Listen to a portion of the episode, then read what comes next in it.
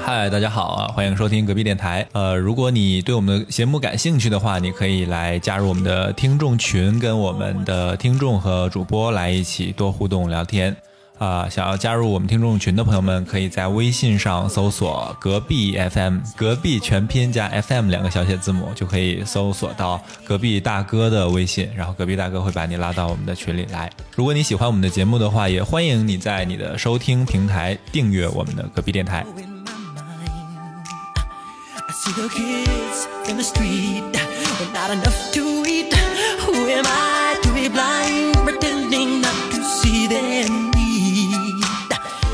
嗨，各位听众，这里是隔壁电台，我是刀崔。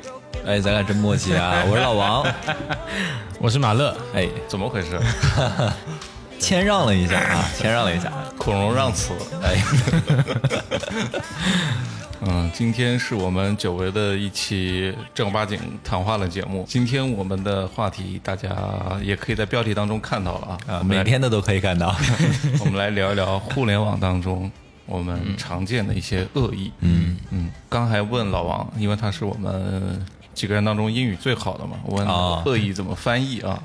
我一直没有找到一个合适的这个词啊。突然想到 rapper 当中经常会说相互 diss 嘛，hater 是吧？嗯，还是程度太轻了，太轻了是吧？太轻了。可能要用到那个 root 所以我们心中的那些恶意，其实还是比较激烈的那种恶意，对不对？嗯嗯，为什么会想聊这个话题呢？是源自我最近每天都能看到网上有人在吵架。啊，嗯。啊啊，对，你们有没有观察到互联网上一些你们印象深刻的一些恶意啊？有啊，很多，就基本上每一条相对来说比较火的状态，或者说呃微博啊这些啊，下面基本上评论区都是两极分化比较严重的。对，对，啊，唯一是全是那种正面的话，就是某些啊官方的哦，账号下面，对这个就很神奇的一个现象，大家也可以想一想为什么会出现这种，对，嗯，为什么会出现这种情况？其实每次看到我都觉得，可能很多人会喜欢看这种，嗯啊、有冲突的一个情况，就是看热闹嘛。对嗯我们、我们都喜欢看热闹。对，但是我在想一个问题，就是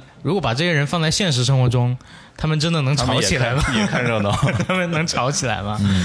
呃，我有一段时间卸载了微博，就是因为每每天打开微博就能看到太多这种，不管是什么样的话题，任何类别的话题，下面都会有那些在我看来不可理喻的、不能理解的言论，嗯，呃，就很影响我的心情，然后我就干脆把微博卸载了很长一段时间，后来又重新下载回来了，就感觉就看淡了，人就是各种各样的想法，什么样的人都有，随他去吧。对，其实我觉得这种还是分类型的。嗯，现在我感觉很多人是故意的去制造一些混乱啊对然后去博取一些流量，对，这让我看起来就觉得在哗众取宠。如果说你是针对某个话题，或者说针对某个篮球明星他的一些行为做一些呃就事论事的争辩，嗯。我觉得没有任何问题，嗯。啊、但是你要去攻击人家，无端的去攻击人家，我觉得这个就显得很没有素质。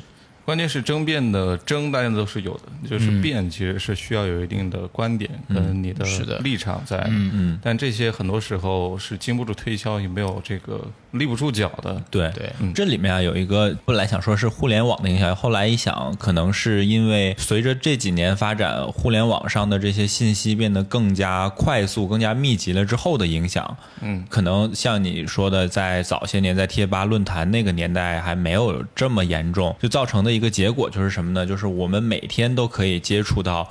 各种各样的任意一个学科的一个领域的信息，而且你的发言是没有人门槛的，你可以随意去评论，嗯，这就导致就像郭德纲相声里面提的啊，有人给火箭专家去提建议说你这个应该烧无烟煤。这样的现象每天都在发生，没有任何门槛，他就可以随意的去发表他的言言论。嗯，不需要承担责任。对，就技术是打开了话语权的一种平等性。我最近也看到，这社交软件上发布内容会带自己的 IP 地址嘛？呃，你觉得这种现象是一种 倒退，还是一种进步？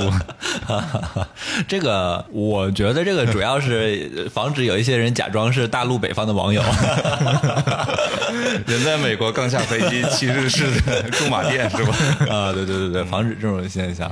嗯你说这个 IP 地址，我其实很晚才发现这个问题。啊啊直到就是有人在评论区说啊、安徽的同学加一分，对对对对对，北京的朋友要减分了。对，这我当时还有点懵，我说为什么要给一个对一省区个对一个地区的朋友加分减分？然后我再联系上下文，才发现了这里面的问题。是你说这个实名制的，我觉得有一点哈、如果是只是把我的名字放出去，我觉得可能还没有那么大的杀伤力。要把他在现实社会中的身份披露出来，那就是人肉了。对，也可以像你这么说，人肉，只有这样他才会对他的言论负责任。你只写一个名字，谁也不认识我，对吧？但是如果你把它写上某某公司的叉叉叉部门经理，或者是某某学校语文老师。谁谁谁谁谁的爸爸，你把这样的身份都给他作为他的 ID 的时候，他的发言，我觉得可能会谨慎一些。嗯嗯，但这不可能啊，就是我们开开玩笑。是的，我是觉得这件事情可能是跟恶意的这种网暴啊、攻击是有一点关系的，嗯，他才出出了这样一个政策嘛。嗯。嗯。嗯，我昨天也是在看很多的装修类的视频，就是有些人是分享自己的房子呃怎么怎么样，哦可能他是一个中产吧，在杭州有一栋不错的这个远离 市中心的别墅。一个小别墅。可能看这个视频想要去学习一点他的装修经验的人来说，嗯。其实就是比较沉浸在他到底是怎么生活的这样一种状态。但是我看了一下他的评论区，几乎都是说你这种远离尘嚣的方式，无外乎就是你有钱，对，我也想了很长时间，这种无端的。它它其实也不是无端，我就想讨论这个端到底是什么。我相信可能你们看过很多种，比如说讨论这个女性着装的，嗯，也要讨论这个男性可能一些不良发言的，对，呃，也要讨论这个关于财富的，嗯，对吧？它可能有很多的原因是相通的，所以我们可以去讨论一下这些恶意的来源到底是什么。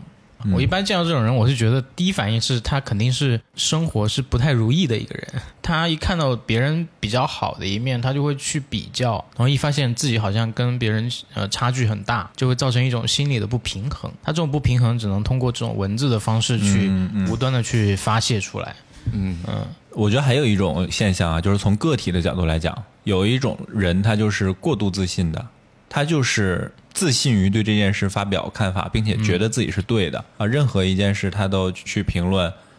嗯。呃，他可能不是像刚才马乐提到的，他的生活中有什么悲惨的遭遇啊，不是，就是超级自信、爆棚的自信。嗯从群体的角度来说，我觉得他也缺少理解了。就是，就像你刚才提到装修的这件事，他可能如果说在杭州周边买一个别墅，那这个可能也不是一个那么天文数字。对对对对，也不是一个那么难实现的目标。嗯，他很有可能也是通过自己的勤劳致富来来实现的，这很有可能就大家其实不在乎这个过程是什么，对其实是直接看到你的结果。对，然后我你一说这个，我就想起来，我最近看到的一个消息，有一个中年的一个女性骑着电动车带着小朋友，啊、违反了交通规则，被交警拦下来了。这个女的就开始撒泼，跟交警又哭又闹的，就说。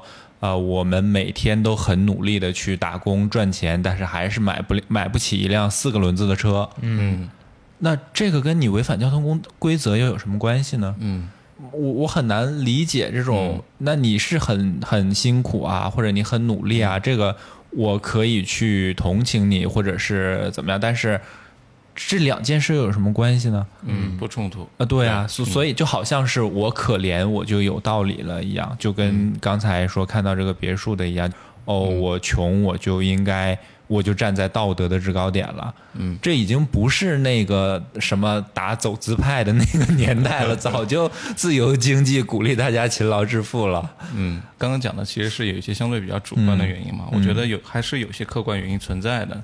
就比方说你刚刚提到的呃违反交通规则、啊。这个事情，其实在《奇葩说》里面也有相似的一一个啊辩题，比方说。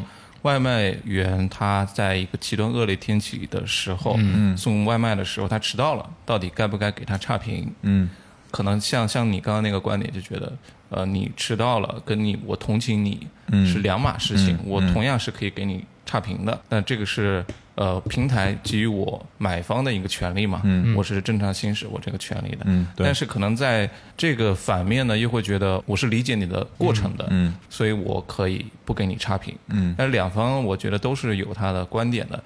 嗯，其实我们是在意需要有一些观点的，但是现在就是直接的争吵是对过多，然后直接淹没了那些观点。对，嗯，刚才其实想说到的一点也是，我觉得现在太多的人去在意你是左还是右，而不是说事实是什么样。是。啊，然后可能有一小部分人在说事实的，但是他坚持认为自己说的一定是正确的事实。嗯，我们自己的生活状态其实是可以分享一下，比如说每天的上班是极大的压缩了你个人的思考或者说娱乐空间，嗯你很难去拥有一个非常集中的状态去思考某一件事情，并且输出一定的观点，嗯。或者说你有一个自己的所谓的立场在。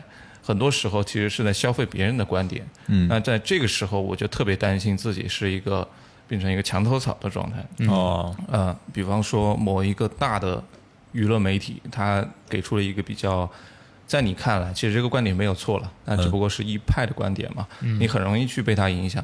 当没有一个与之相左的观点出现的时候，你可能就对这个东西的呃一个立场是信以为真的。嗯嗯，我我也遇到过类似的。其实就拿那个篮球这个领域来说啊，篮球的博主他会有非常非常多，嗯他们每一个博主都会去呃发表一些呃言论观点，或者说去把国外的一些媒体他们发表的一些内容拿过来解读。对，对，就是每个人他其实是有自己的立场的。我看多了这种之后，其实就能知道有一些博主他可能会有一些倾向性的一些引导，我们就会去判断，就按照自己的一个理解去想，哦，这个球星他大概是一个什么样的一个人品。球评对啊，怎么样去做？你对他的一个了解，其实你你已经有一个判基础的判断了。嗯，但如果你觉得这个人很偏激，他可能做的就是一个呃流量为王的这么一个、嗯一个一个目的，这种人就慢慢的可能就剥离开来了，就不会去关注他了。其实我嗯们在去看待一些信息的时候，自己要有一个辨别是非的能力，或者说去去理解，要有一定的思考在里面。一件事出来到被公众知道，到发酵成公众的一个舆论环境，它肯定是要这样的。首先这件事发生，然后你看到了这件事，你通过你自己的逻辑得到了你的结论，然后你把你的结论表达出来。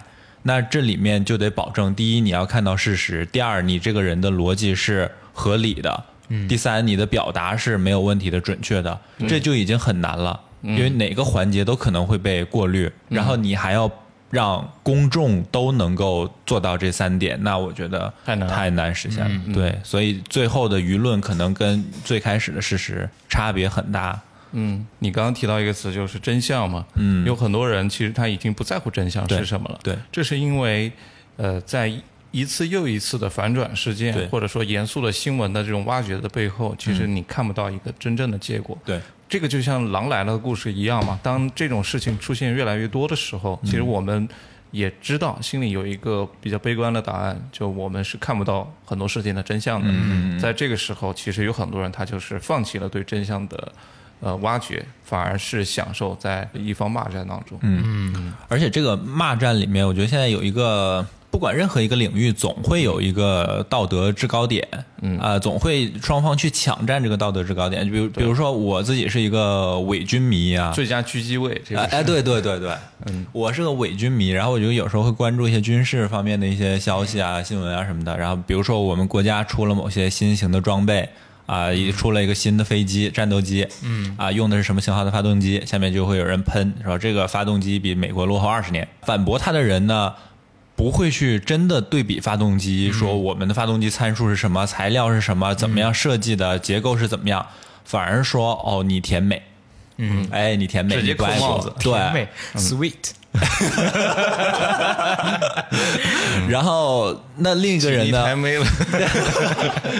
另一个人呢就再反咬，就说哦，你是五毛，你是小粉红，你脑残，你被洗脑了。然后两个人就开始为这件事来互骂，没有人在意发动机到底是什么样。是的，嗯，有有很多发言，它是自带一些政治正确的对啊东西在。对。嗯嗯，我最近看那个平克·弗洛伊德采访的那件事嘛，其实他不是第一次在采访当中去怼别人了，比如说他也怼过哦。扎克伯格。嗯，其实这个老头儿他有一些自己的非常明确的政治立场。嗯。啊，他在演出的时候也说，如果你喜欢我的音乐，但是同时不认同我的政治观点的话，你现在就可以滚了。哦，所以他是有很强的这个呃立场在的，但他的立场呢，既有左的部分，也有右的部分。嗯他不像是有很多呃有些派别，他就是就是相信那些特别保守派，嗯有些是特别极端的。所以老王有一个外号叫左进嘛，他就是 比较 比较右派的。然后马乐有一个外号叫顾从嘛，他就是比较左派，就是比较保守。左进不应该是左派你说反了，你把左右说反了。嗯嗯进我是，OK，可以，大家理解，理解万岁啊！其实左派跟右派，它同时都有一些观点是有价值的。嗯，我相信对是一个正常人，他不是站在一个比如说我左派的政治正确的立场，我就是看我左派的事情。嗯，他应该是吸收两派当中最有价值的那个部分。有时候人们很难去自主的选择我是左派还是右派。就像我刚才说的这几个环节，你可能在第一个环节你看到这事实的时候，就就已经是被装修过的了。嗯，所以你看到的那个东西就就已经没有办法让你选择去左右了。对，嗯，没法左右了。对，哎，所以所以 左右有为难了。所以也有很大一部分人是站在中立的一个、一个位置，哎啊就看你们左右的人去左吵闹。右摇摆，然后，因为他明确的知道，就我，因为我我就是这种人，就是我明确的知道我不了解这个事情，那我就没有办法去做出一个、哦嗯判断。但是我很鄙视那种就是没有没有什么素质的，就是你已经偏离这个东西，这本来这个东西很远的这么一个。立场，我觉得这个是太不可取了。你现在想想，我们其实对于这个什么所谓的净网行动嘛，嗯，净化网络环境这个事情，其实青少年模式。其实花了很多的，可能花了很多的时间和精力在做了。嗯，我们现在看到的网络，可能说进化过很多很多次之后的了。嗯，所以如果真正放开的话，那应该是应该是特别特别难难以入眼的一些一些情况。嗯嗯说实话，我觉得这个是一个治标不治本的办法。嗯，你可以监管，你可以怎么样？可以让这个看起来更好。比如说，你把、呃有问题的评论都过滤掉，哎，看起来都很好。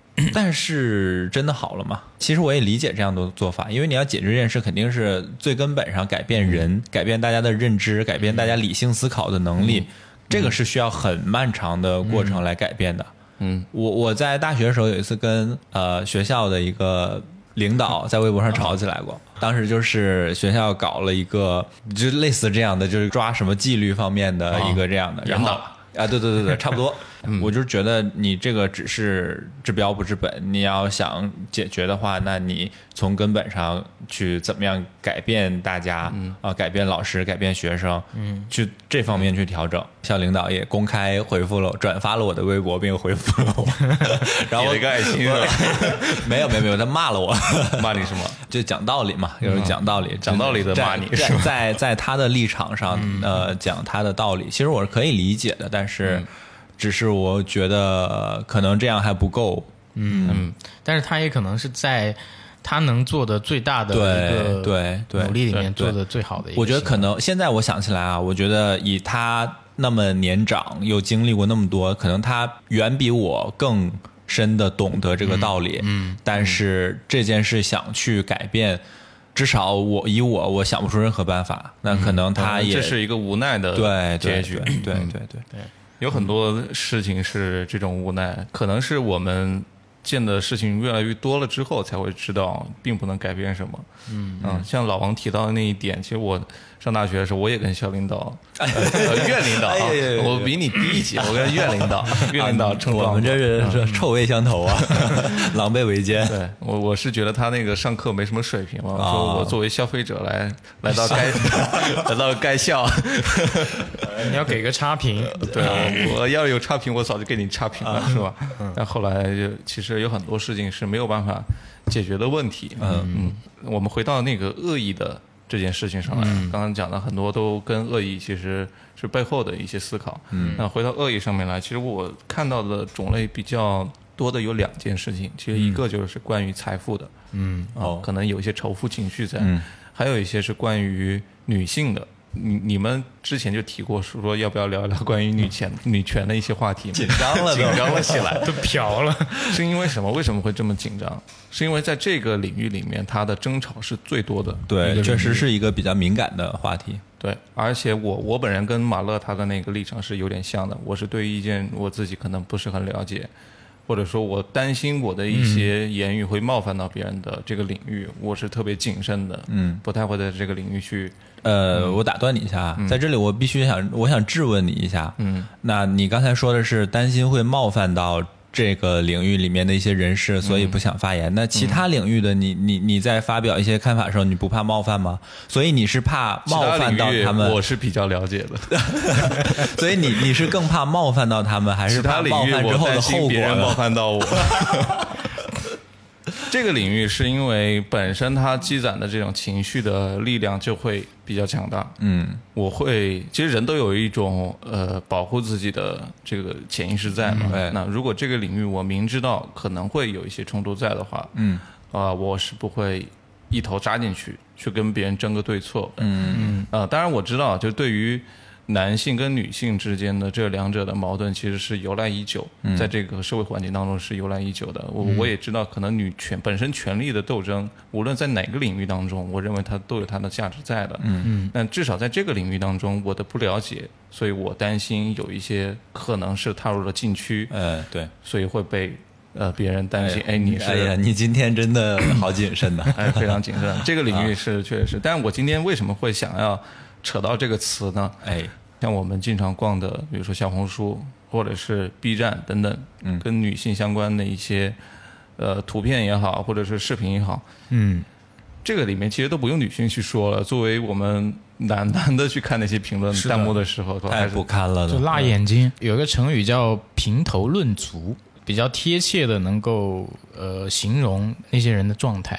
嗯就他们可能就是不认识这个人，然后就对着他的某一些部位或者说衣着、去做一些看起来很肮脏的一些评价，嗯或者说评论。嗯这个是我觉得是很没有素质的一种行为。其实有些时候，有些人是可以克制住的，脑海当中是怎么想，我只是没有说出来而已。哎，这个我想起来，那句话叫什么？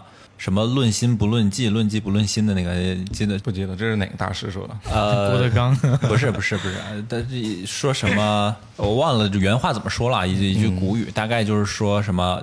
呃，有一些事要看他的行为，有一些事是要看他的想法。嗯啊，比如说，如果论论迹的话，呃，那后面说是论迹寒门无孝子。嗯啊，就是如果你只看行为的话，那那些贫贫苦的孩子，那没有一个是孝子。嗯啊，他肯定不能像有钱家的孩子那样那样那样去照顾他的呃家人，对对对对对。然后有些是要论心不论迹。我忘了怎么说了，大大概就这意思，大概就是这意思。所以就刚才你提到这件事，我觉得，我觉得是应该论迹的啊。嗯，论行为是吗？啊对对对对看看他的行为到底对对是不是对有礼貌的。嗯嗯呃，然后这里面我觉得还有一个那个叫什么幸存者效应。嗯呃，这个最开始是说二战的时候的，是说战斗机飞回来，这些工程师就看弹孔在哪里啊，弹孔集中的地方就是我们要加固的地方，就这样去执行。但是后来发现不对，嗯为什么呢？因为有弹孔飞回来的这些是没有被击落的，那反而这些地方是被击中了也没关系的。那被没有回来的那些，你看不见弹孔的那些，才是真正死了的。在互联网上也是一样，那可能像你刚才说的，大部分人啊看到了之后不会去评论，只有那些真的。哦，忍不住的可以这样说，素质不太高的人嘛，素质比较低下的人，嗯啊、他会去评论，所以造成的结果就是大家看见评论区全是素质低下的。嗯嗯嗯，好像马乐他总结的一个他的特征是生活可能过得不如意。哦，嗯，但我觉得这种不如意呢，如果你仔细去想的话，推导的话，它可能是啊，有很多人他其实是存在一个呃，我得不到，我只能去诋毁你这样一种心理。嗯，就是我我身边可能就是一个完全没有女性的得到过女性的赞赏，甚至是没有得到自己家里人的赞赏。我一直以来都没有谈过女朋友，我一直以来都是追求别人，别人都没有追求过我。嗯，是不是可能会存在这样一种现象？然后有可导致那这种太扭曲了，有点。嗯嗯呃，还有一种可能就是单纯的从生理角度去出发，嗯呃，生理主导了自己的思想，嗯啊，其实一开始微博可能说作为一个主流的社交平台，它一开始可能呃专业的人也有，没有素质的人也有，啊、围观的人也有。随着这个发展，大家开开始慢慢发现这个产品好像不能满足自己的需求了，所以很多一些垂类的产品，或者说更加专业、更加有包容性、更加没有包容性的一一些产品又 又又出来了，所以慢慢分流到其他产品里面。就像我们刚刚聊的那个极客。或者说小宇宙这种平台，我觉得它相对来说就是有一定的门槛的。对，就它的用户画像跟微博的用户画像绝对是不一样的。对，它已经筛选掉一些可能说呃没有素质，或者说它通过平台的一些规则，去限制住了一些没有素质的评论。对于这个网络环境来说，是一个优化的一个嗯，嗯，比较比较乐观的一点是吧？对，互联网的发展给了每个人的机会，给每个人发言的机会，就像是一个巨大的社会实验一样。嗯，但是我也比较悲观的，我看到的结果就是，我还是觉得大部分人的思想素质啊什么的都还没有很高的。嗯嗯嗯嗯、我最近还有一个事情比较悲观，我看到现在申请护照哦出国是是一个特别难的事情。啊，为什么？如果说你不是有一些，比如说工作，非必要不出国，哦现在是这样子的。啊那原来像疫情之前的话，我们出国也好，每个人都可以看到更更宽阔的一些世界到底是怎么样子的。嗯我觉得在互联网上其实也是一样的。我们现在会被一些不良的舆论困在一个地方。这些不良舆论不是困住你的关键啊，嗯困住你的关键是你自己，是因为你不想去参与更多的争吵了，所以你必须给自己画一个小天地，在这个小天地里，你看到你只想看到的那些事情。这跟我们不能出去旅游，我觉得是同对对人来说是同样重要的一件事情。如果说你不能看到外面的世界的话，你这一辈子我觉得是总感觉有些事情是很欠缺的。对，那在网上你不能看到更本身网络的开发，我觉得它就是一个能够让你更便捷的看到外面世界的一个一个工具嘛。对。但现在的话，你不得不缩缩回来一个小地方，待在这个小地方嗯啊，那那这个我觉得也是一种退步。嗯，对。呃，还有一点啊，我在想，你们看到那些不良的言论，或者说那些观点，你通过你的判断，你可以确定它是错的的时候，你会怎么做？你会去反驳他吗？以前想过去做反驳，但是因为这个数量太过庞大，嗯，嗯，并且你的反驳会带来更多的连锁反应。对你，包括你自己可能也会被攻击。是，嗯。嗯。呃我觉得这个 要分对象，嗯。就如果人家愿意跟你就是就事论事的去做交流，哦，嗯，是我我可以去跟他就如果他足够理性，你愿意去反驳？对，但如果他是明显就是一个傻逼，对吧？那他他会用他丰富的傻逼的经验，然后打败你。我觉得就没必要在这场战役中去面临这个失败。对我来说也是一种情绪的困扰。对，走为上策。对对，嗯对，我我也是这样。现在我也不敢去反驳。嗯嗯，呃，但是就是我们这样的人去让那些声音成为主流。嗯就是如果这件事你觉得你的判断是相对理性的，你不发声，那你就默认了让他们对就是去成为沉默的大多数了哎、对对对对对。嗯也不一定我的判断是对的啊，只是啊站在假设我的判断是对的这个基础上，对，嗯，我们当时微电影里还有一个角色叫沈默，哎呦喂，就对应沉默这个词啊。你这微电影的事儿要说一辈子吗？合着这个微电影拍出了整个人生，我操，对，确实挺有寓意的。哎呀，哎，有点不好意思了，来说说说那大家不要去搜啊。说说那个角色跟你的关系啊。嗯那个啊，那就不说了，那就不说了啊啊。补充一下刚刚那个老王提的那句话，我、我搜了一下他的一个完整的哇，感动，他其实是出自那个《围炉夜话》里面的一段话：“百善孝为先，论心不论迹，论迹贫家无孝子；万恶淫为首，论迹不论心，论心世上少完人。”对对对，就是这个，我我我觉得他最最后这句话挺有意思的，就是“论心世上少完人”对，如果说你要去纠结于他所思所想的东西是否正确与否，那嗯，世界上真的没有一个完美的人，或者说一个完整的人。其实能够改变一个人的行为已经很难了。对。那如果改变一个人的内心的话，绝绝非是一个人的对话能够造就的。这个就是，其实就是你心中的理想的社会是什么样的？嗯，你理想的社会是每个人的想法都是好的，还是说即使他有不好的想法，但是他也每个人的行为都是好的？对，他会有自己的他会控制住。自己的约束在那边，对。道德约束啊，不管是道德还是法律上面的一些约束，嗯。嗯，让行为去做一些规范就已经很不错了。对，我也觉啊得。但至少现在来看的话，很多行为还没好。行为还没规范。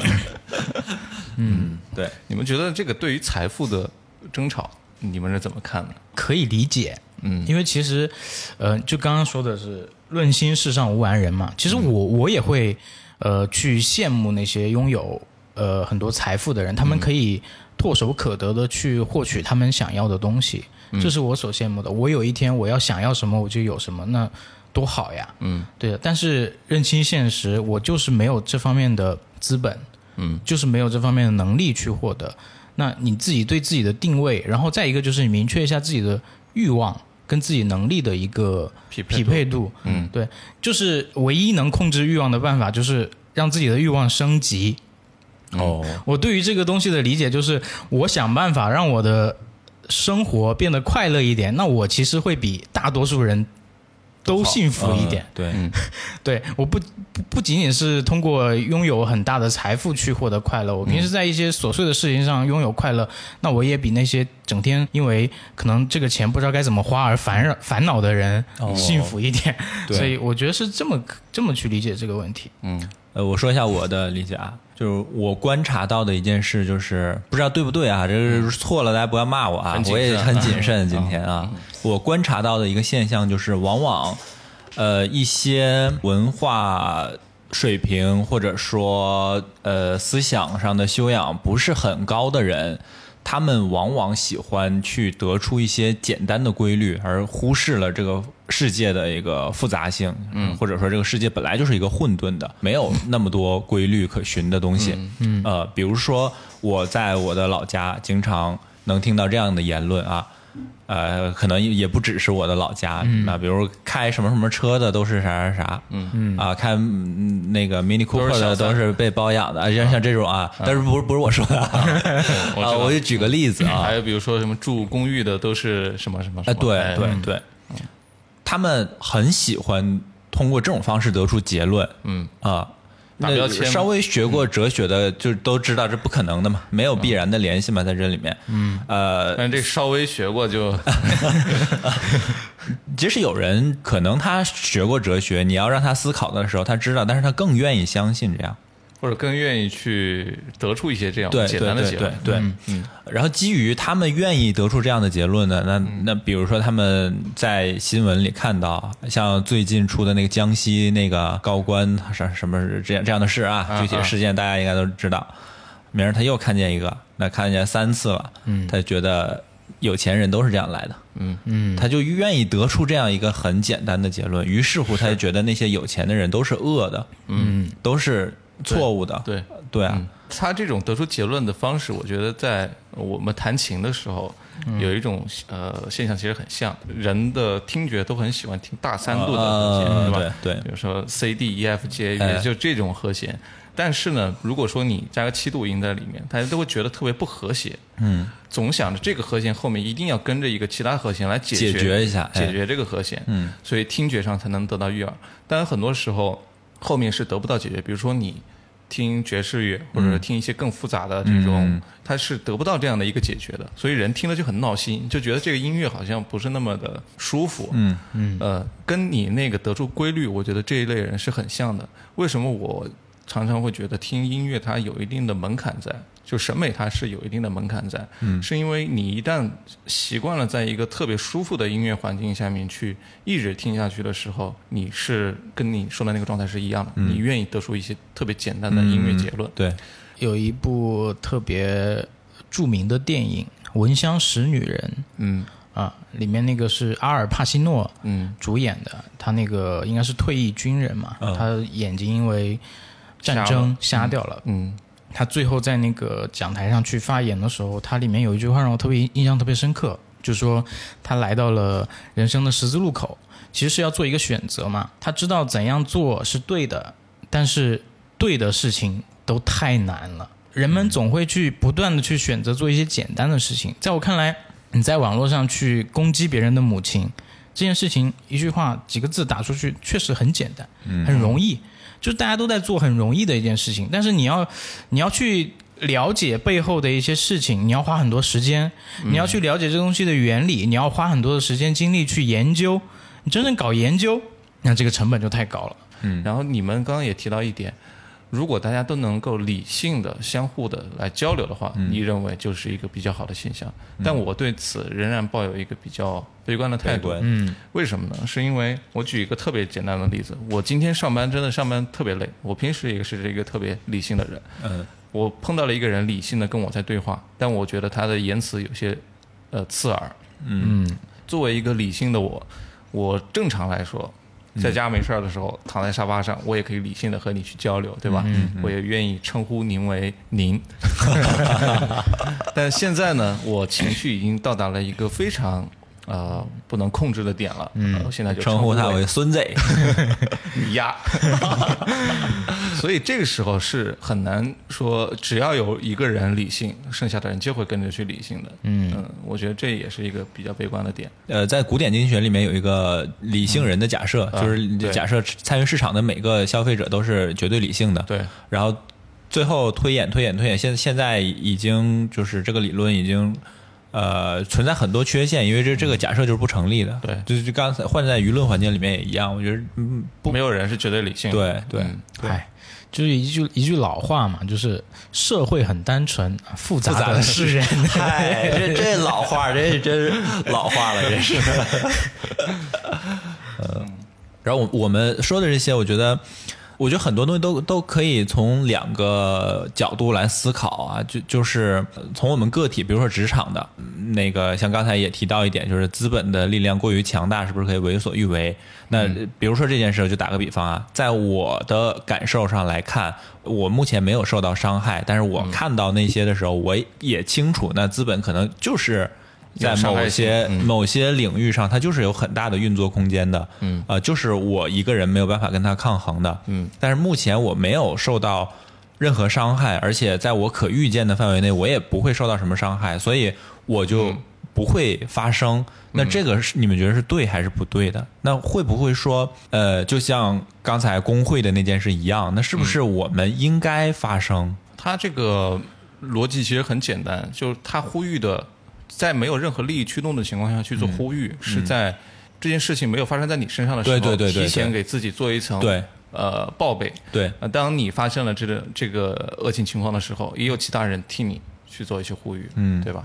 嗯。嗯。但这个利益就相对来说是比较呃非即时的利益嘛，就其实我们刚刚提到的很多现象，它可能都是一些社会矛盾。呃，随着一些社会矛盾的逐渐的演化，可能会造成一些社会事件。那有这种可能性啊。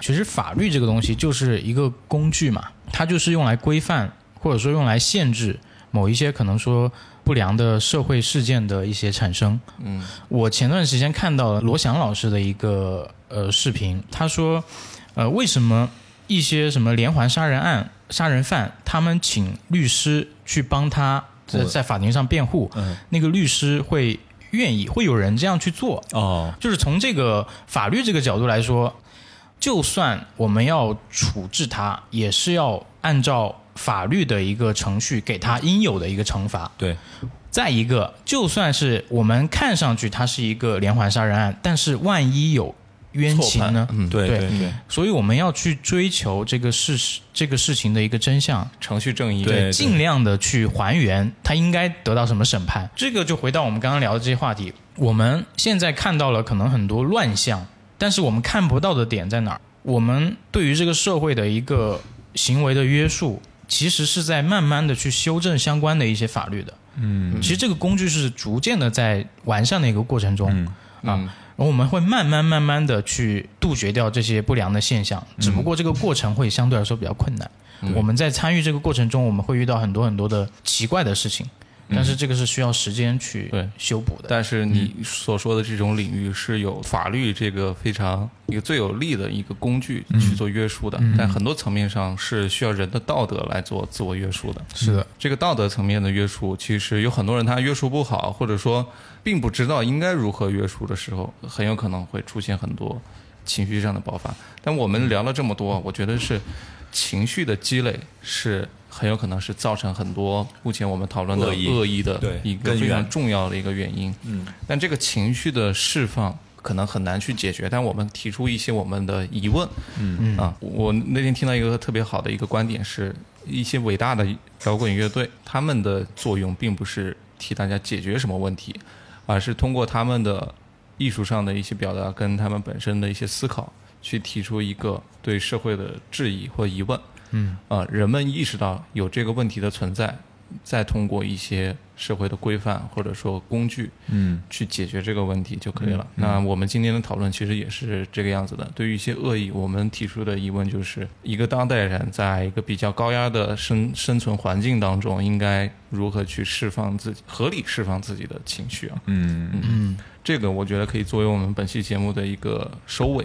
嗯，嗯，情绪管理能力太重要了。嗯真的对。其实我们刚才聊了很多关于理性这个话题，但是在我们那我们聊的过程中，我们都把一个理性作为我们认为比较好的一个方向，或者我们期望的一个实现的一个目标。嗯，但是忽略了一件事，就是人本身的这个情绪。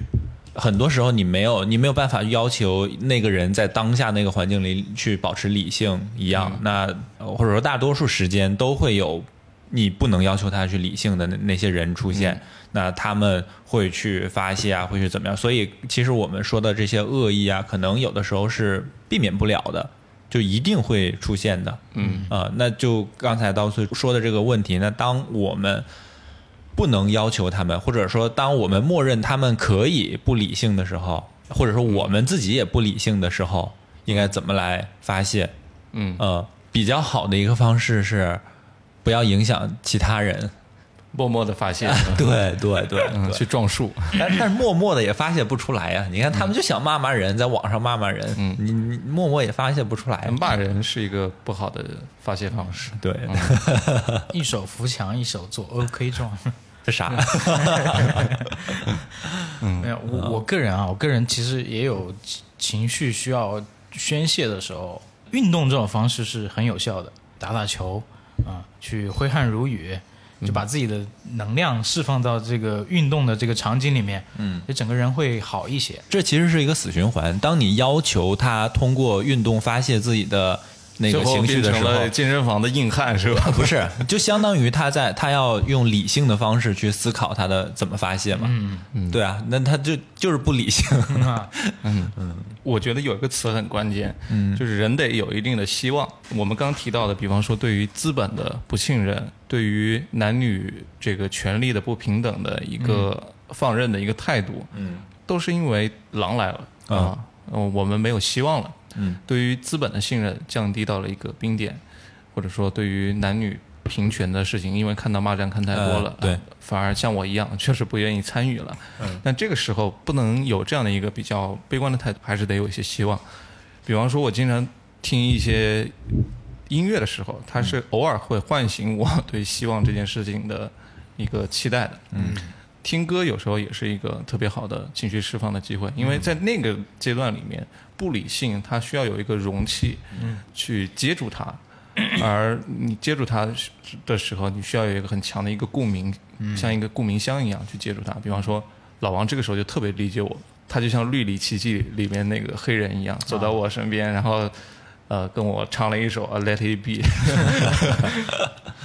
那这个时候，我突然觉得，其实这件事情我应该有一点希望在，而不应该一味的去说啊，不不值得一个人去信任他的。嗯如果说你已经有了这样一个观点的话，我觉得对于很多事情，就是一个持续性的悲观的死循环，你就无法走出这一点。即便你去运动，运动完了之后，你再次看到这件事情，可能还是觉得很悲观。嗯是，嗯还是要学会仰望星空。嗯，想想我靠，地球也就是这个宇宙里面的小的不能再小的一个东西，对啊很多事情就没有那么其实啊，我觉得并没有回呃，刚才刀叔也说了，我们、我们也回答不了这个问题，包括刚才我们提的也没有回答这个问题，因为、呃，就像说的，我们觉得人需要希望。那你没有经历过那些人经历的事，可能到那个时间点，你比他崩溃的还早。嗯，呃，所以我我们只能说啊、如果每个人都都可以保持希望，会变好，但是我们没有办法要求每个人都能做到。嗯，去在任何情况下保持希望。就在这个时候，我需要有一些外界的一些其他的工具来唤醒呃人们这些对，心里还比较阳光的部分。嗯那还有很多其他的媒介，我认为是很重要的，比方说呃音乐，比方说一些文学，嗯比方说其他的一些跟艺术领域相关的一些东西的话，对我觉得是很重要的。它现在在这个社会当中，我们的艺术的成分。其实仍然不算是一个特别高的，或者说人家在评、很多人在评论艺术的时候，仍然带着金钱去做评论。对，呃，认为这件事情到底是值不值钱，或者说它有没有强大的利益驱动，我才愿意去做。嗯，这件事情它的出发点，我认为就跟钱并没有太多的这个关系在，它的社会上的作用并不是满足你财富的欲望，财富只是艺术可能带来的一个附加品而已。嗯，艺术很关键，我我鼓励大家去多看一看，或者鼓励大家成为艺术家，不一定要成为艺术家，你能够呃微博音乐人也行。对，学会去鉴赏一些东西，或者说学会去享受一些跟金钱无关的东西，哎对对。跟其他不平等无关的东西。学会升级自己的欲望，哎，对对对对，对，沉浸在升华了，升华了。沉浸在这个比如说艺术当中的时候，你就忘却了很多的可能说负面的一些痛苦情绪、嗯痛苦。它可能解决不了你的生存问题，但是至少从这种悲观情绪当中暂时逃离一会儿。嗯能提供给你一些精神财富。嗯嗯，有道理。那、这期节目我们就聊到这里吧。最后我们放一首什么歌呢？平克·弗洛伊德，好好，We don't need you, we don't need education 是吧？呃，放一首平克·弗洛伊德的《Money》。哎，这个也是台湾自古以来是我国不可分割的一部分啊。啊，这里是隔壁电台，我是老崔，我是马乐，我是老王，先拜拜。拜拜拜拜。